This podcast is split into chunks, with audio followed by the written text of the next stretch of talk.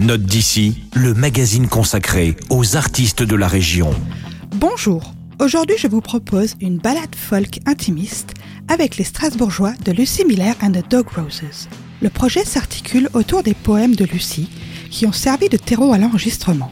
Ici, violoncelle, podran et guitare se donnent le change, tantôt calme et posé autour de la voix et tantôt plus expérimentaux. Ils font toujours office d'écrin homo et servent la musicalité parfois fragmentée mais toujours subtile de l'album. Outre Lucie à la voix et à la guitare, on retrouve également sur cet enregistrement un trio de musiciens dont font partie les fondateurs de Soleil Bleu, la micro-maison de disques de la chanteuse. Je vous propose d'écouter It Could Have Been Very Beautiful qui vous donnera un aperçu de l'ambiance de l'album.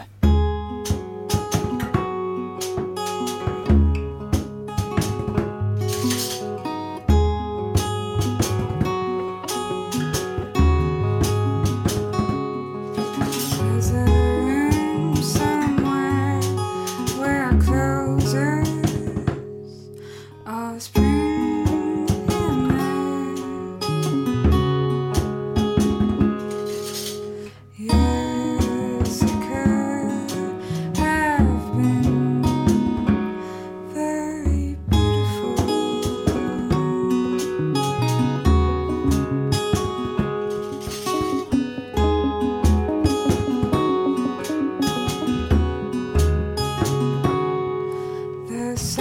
Lucy Miller et ses acolytes du trio de Dog Roses vous emportent dans leur bagage pour un voyage où l'intimiste et l'expérimental s'entremêlent avec grâce et subtilité.